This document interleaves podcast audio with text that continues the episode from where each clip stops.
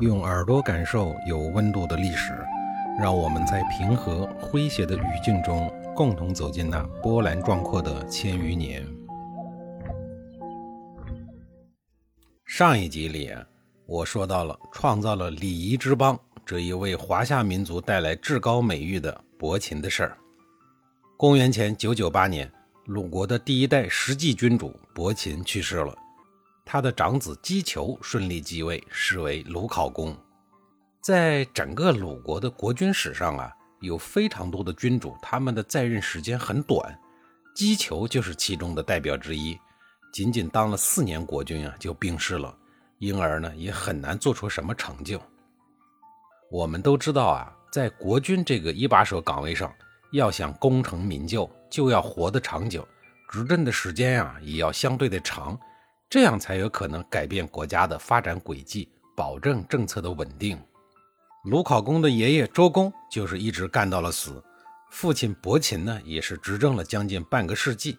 这些呀都是周王朝发达昌盛的因素之一。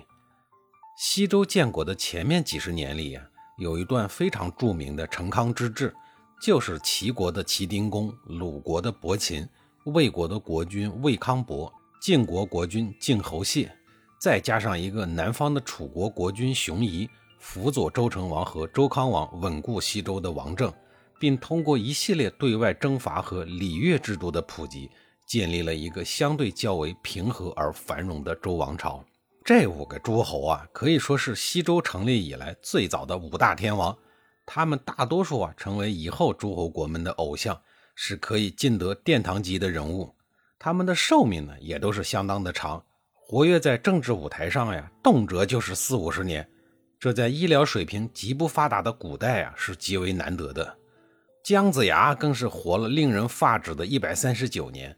虽然这里有神话传说的因素啊，但是我相信呢，他一定是一位长寿的老寿君。谁能够将一个短命鬼变造成一个一百多岁的人呢？要知道啊，中国古代男性的平均寿命啊，大多数没有超过四十五岁的。清朝最可怕，才三十一岁。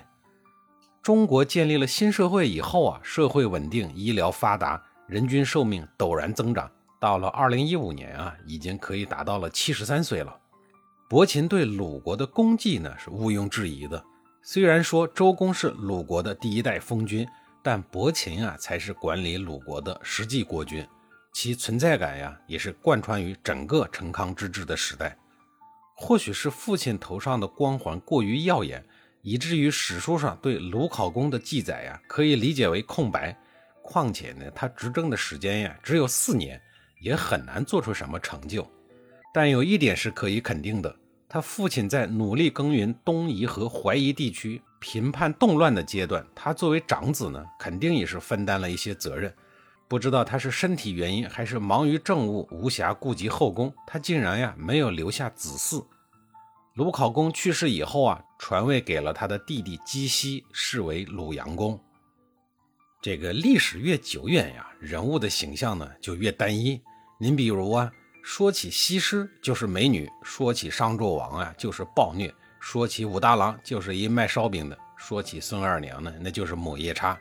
鲁阳公作为两千多年前的历史人物，留在历史上的资料啊也很单一，就一项筑毛雀门，什么意思呢？就是在都城外啊修建一个类似牌坊的城门，主要的目的呢也很简单，就是为了纪念他的先人征服东夷人的功劳。这个门啊和纪念碑的属性呢差不多，好吧？他短暂的六年执政时间，留给后人的历史形象就是一个修纪念碑的。他去世以后啊，他的儿子鲁幽公顺利继位。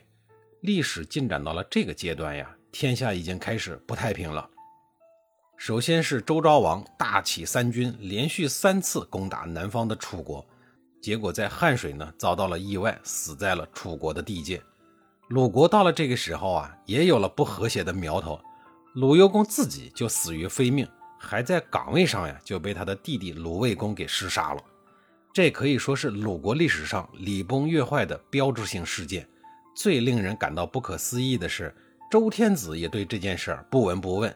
这个其中啊就有蹊跷了。通过鲁幽公的谥号和杀掉他的鲁卫公的谥号呀，或许能够分析出一些个端倪。幽首先可以明确说，虽然不属于恶谥，但绝不是什么好的谥号，起码能证明他在鲁国的公族中人品、口碑、执政能力方面呀都不怎么样。所谓幽啊，在谥法中的意思呀很明确：动静乱常为幽，违礼乱常为幽，暴民残役为幽等等。这些话都不用翻译啊，贬的含义十分明确。这说明鲁国的后人啊，对他是持否定态度的，而杀掉他的弟弟的谥号是魏，这个呢就是属于有保阳性的美事。这说明啊，鲁卫公的个人综合能力、国家管理方面都有可能比鲁幽公好得多。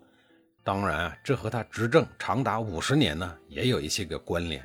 起码在这半个多世纪的时间里啊，国家的政权呢是稳定的，国家的政策啊也有一贯性。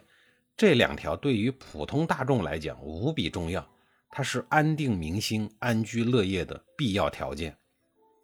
鲁国弑君已成为了既成事实，况且鲁人呢也已经实施了政权的和平演变。周昭王忙着打仗，也就顾不得什么礼制了。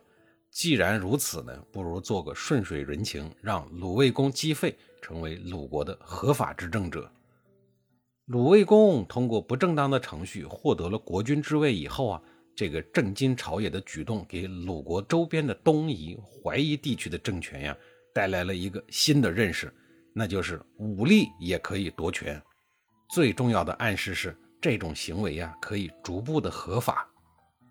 紧邻鲁国的徐国看见鲁国忙于国内事务，无暇顾及怀疑。而浪漫的周穆王呢，频繁的对西部作战，还利用工作之余啊和西王母搞对象，于是呢，瞅准了时机就开始了造反。所以说呀，怀疑反叛，鲁卫公在这其中啊起到了很不好的作用。到了他的儿子第六任鲁国国君鲁厉公继位以后啊，一直到第九任鲁武公阶段，在这长达一百多年的时间里呀，历史上有关鲁国国君的记载一任比一任少。我想啊，这个和后来的秦始皇焚书坑儒啊有必然的关系。当然啊，不仅是鲁国的国君历史记载稀缺，其他诸侯列国的记载呀也是残缺不全。由于史料太少啊，很多人都不愿意去探究其背后的故事，甚至有人直接以他们没有故事而概括之。然而啊，任何一个朝代、一个国家不可能一百多年都风平浪静、不温不火。只是那些个久远的故事啊，在历史的长河中被人为的泯灭了，只是啊我们不知道而已。鲁文公倒是在历史上留下了记录，除了前面说过的借钱给周天子之外啊，他还和周宣王共同导演了一场废长立幼的把戏，导致鲁国乱了二十多年。为此啊，还诞生了鲁国历史上第一个有些搞笑的谥号“废”，作废的废，也就是鲁废公。等鲁废公被自己的三叔借助周天子的力量给作废了以后啊，鲁国才慢慢的回到了正轨。那么，敢于废掉国君的三叔到底是个什么来历的人呢？他为什么有这么大的能力和胆量呢？